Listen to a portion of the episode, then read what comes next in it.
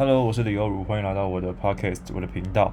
那今天想跟大家分享一个非常紧急的事情，一个紧急的故事，就在刚刚发生的故事，是有关打扫房间的故事。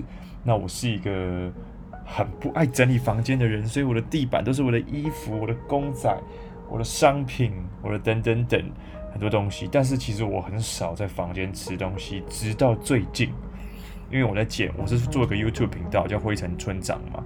那因为我在剪片，所以就是有时候在房间剪片，我就习惯在房间直接吃东西了。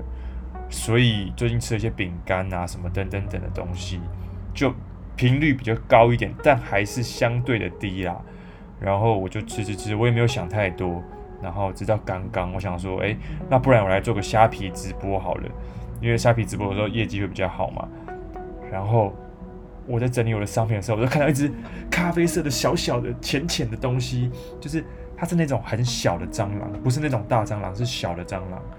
可是我的房间从来没有出现过蟑螂，已经有三年之久了，所以我心里就是哦，好恶哦，一抖，因为我想说不会吧，不会在我睡觉的时候，它也爬在我的床上跟我一起玩吧？不会我的，不会我在睡觉的时候，它爬在我脸上跟我玩吧？所以我心里就觉得呃，好恶心哦，好，真好恶哦，越讲越恶。然后我就很紧张，很紧张，因为我实在不想要我的房间有蟑螂这个东东西。然后我看到它之后，我就想说，我要用手打吗？我赶快冲进客厅拿我的胶带，然后赶快冲进来。但我发现，哎，胶带好像也不好粘，所以我就拿电蚊拍，就一敲，没敲到，没没拍到啦。它跑走了，跑到我的床底下，然后我就。崩溃，然后马上开始整理我的房间，把我的衣服全部折起来，货全部叠好，放好，放好，把我的走道净空，就整理的现在是还蛮干净的，一目了然。然后整理完不是重点，但重点是在床下真的非常难找。我的床下呢，只有一支我小时候学管乐的萨克斯风，然后还有一些小小的杂物，不算多。然后我就想说，这么暗，然后又是灰灰尘又这么多，我到底要怎么找它？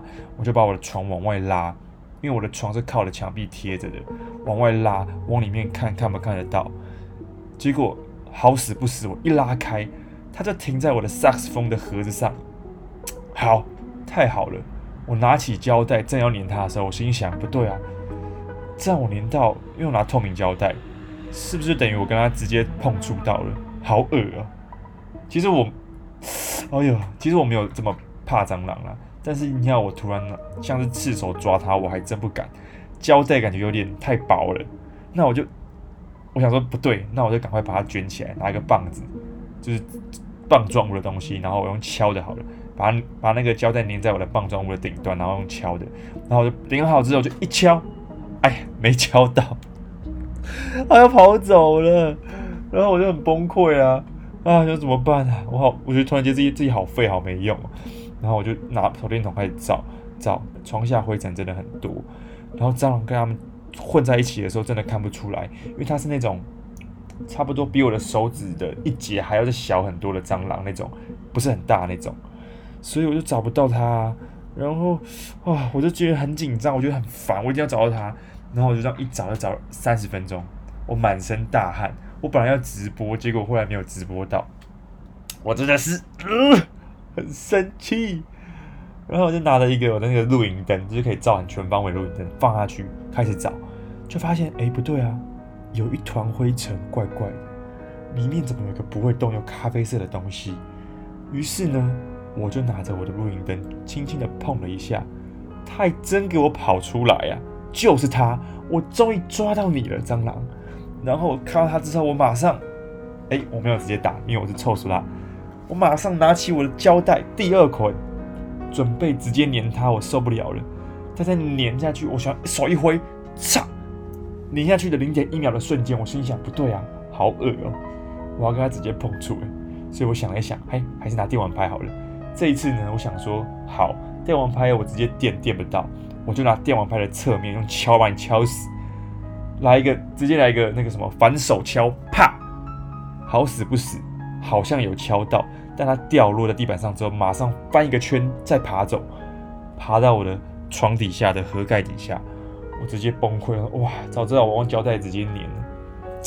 然后我就觉得很烦，很烦，很烦。然后因为这样子，我又再找它找了十分钟，因为床下灰尘真的太多了。你看我用吸的话，我怕声音把它吵走，所以呢，我先到厨房拿一盒蟑螂药放在我的床底下，以备不时之需。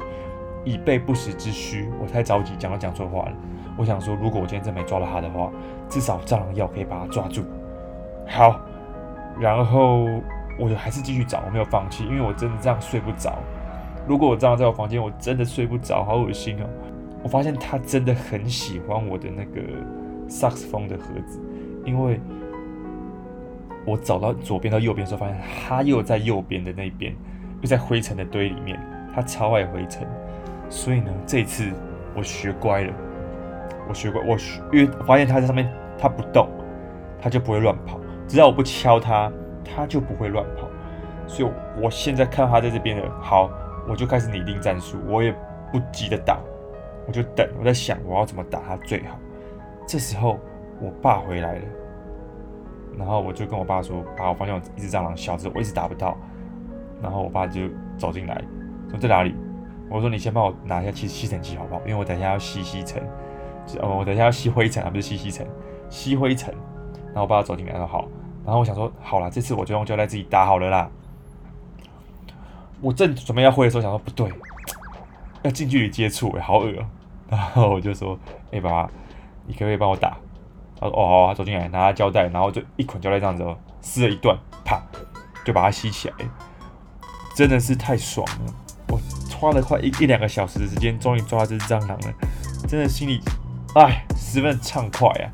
但是我心里还有一个担心是，有一只蟑螂会不会就有第二只蟑螂？其实我蛮蛮害怕这件事情的，所以我还是把蟑螂药放在了床底下。